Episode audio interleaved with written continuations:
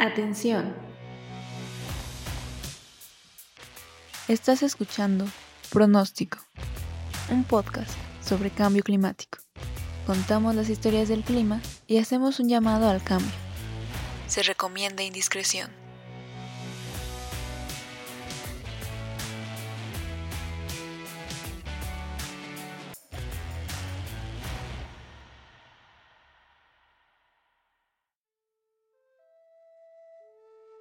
De todas las mujeres de Troya, la hija del rey era la más hermosa.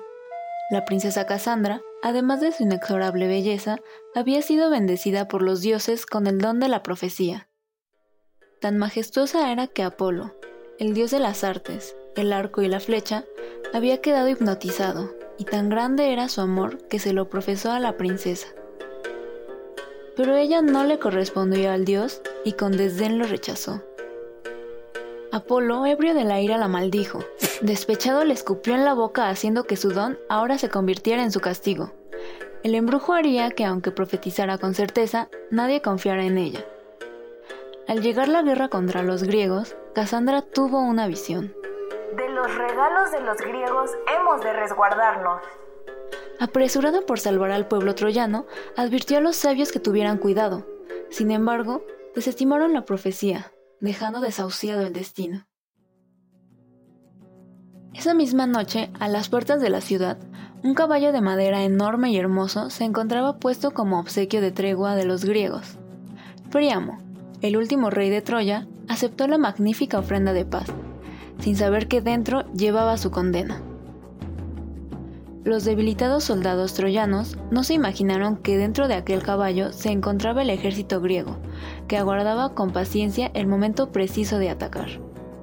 Una vez que los troyanos fatigados se quedaron dormidos, los griegos salieron de su escondrijo para finalmente terminar con la ciudad.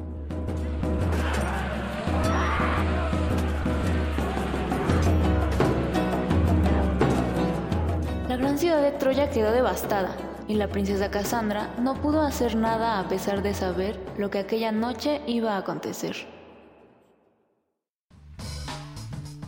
Bienvenido, bienvenida a Pronóstico.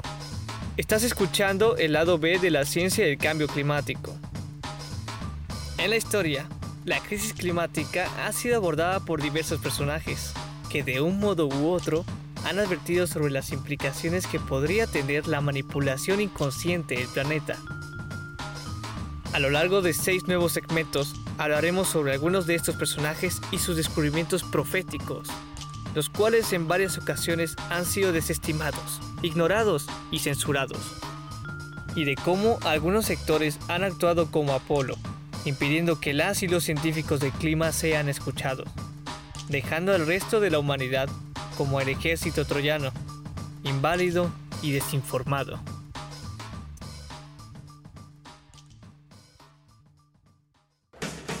Scientists have an obligation to say everything they know, not limited to what the politicians want us to say. Era el verano del año 1988. En Washington se registró una temperatura de 36 grados Celsius, un verano inusualmente caluroso. 40 de las 50 entidades de los Estados Unidos habían presentado una temporada terrible de sequía. En ese momento, en el Congreso de los Estados Unidos ocurría algo sin precedentes. Un científico de la NASA presentaba los resultados de su investigación sobre lo que llamaban calentamiento global.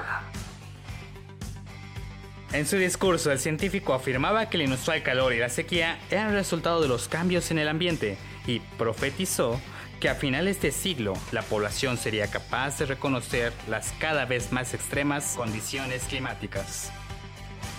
Este científico llamado James Hansen comenzó a imaginar a finales de los 80s lo que podría suceder en el futuro.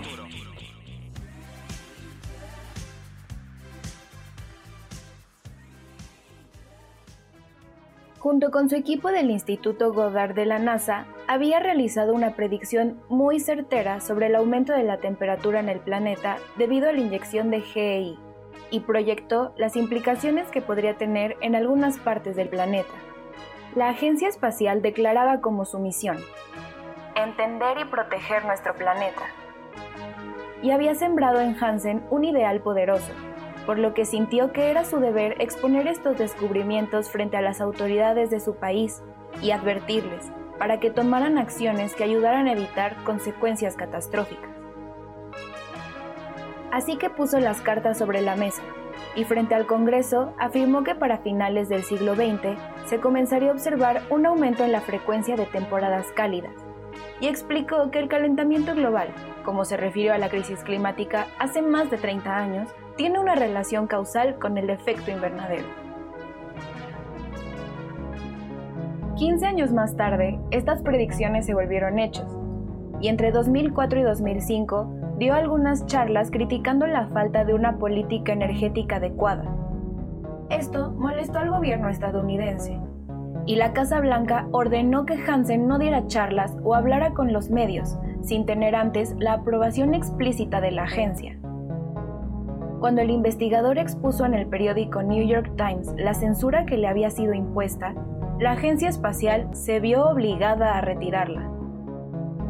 También retiró de su declaración de misión aquella línea en la que prometía proteger al planeta y que le había servido a Hansen como acreditación para sus exposiciones sobre el cambio climático.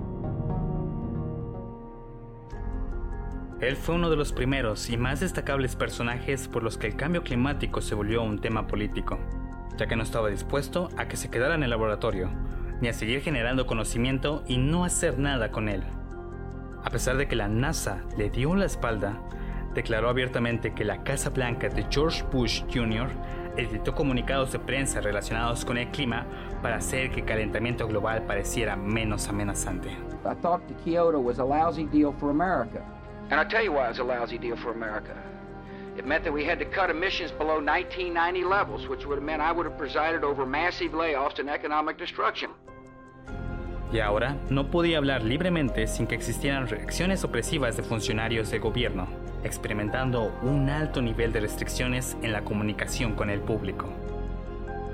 También ha pedido que los ejecutivos de las compañías de combustibles fósiles, incluidos los directores ejecutivos de ExxonMobil y Peabody Coal, sean juzgados por altos crímenes contra la humanidad y la naturaleza de que estas y otras compañías de combustibles fósiles han difundido activamente dudas y desinformación sobre el calentamiento global.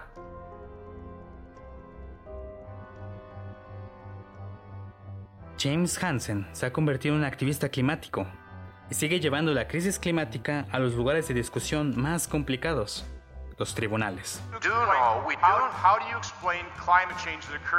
10,000 years ago before man had a carbon print. Oh, how do you explain cli- climate? Uh, th- there are there are uh, variations in the Earth's orbital elements, the eccentricity of the Earth's orbit, the time in the season at which it's closest to the sun. So and, those variations just end right now. So now it's all man-made. So therefore, the planet is going to continue to get warmer. Doesn't mean each year is going to get warmer because there are natural fluctuations. But this decade is going to be warmer than the last one, and the following one will be still warmer. I, I, agree, I agree with Ms. Harbert. I think the, the science is far from settled. Thank you, Mr. Chairman. Como muchos de los personajes que conoceremos a lo largo de este capítulo, James Hansen ha sido silenciado y señalado. Sin embargo, es un gran ejemplo actual de valentía en la larga lucha contra la crisis climática es un científico que reconoció su obligación política y social con la humanidad y que no está dispuesto a callar. Un individuo que cree que el futuro puede ser diferente.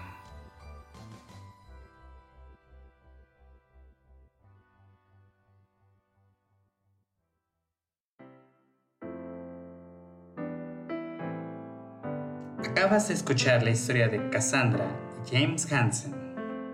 El equipo de pronóstico está integrado por Luciana Bretón, Sofía González, Esteban Cruz, Iván Ortiz e Ivonne San Miguel. Agradecemos al CCA de la UNAM por la producción. No olvides comentar y compartir este episodio y seguirnos en nuestras redes sociales. Nos puedes encontrar como arroba pronóstico en Twitter y arroba pronóstico podcast en Facebook e Instagram. Gracias por escucharnos y nos vemos en el siguiente pronóstico.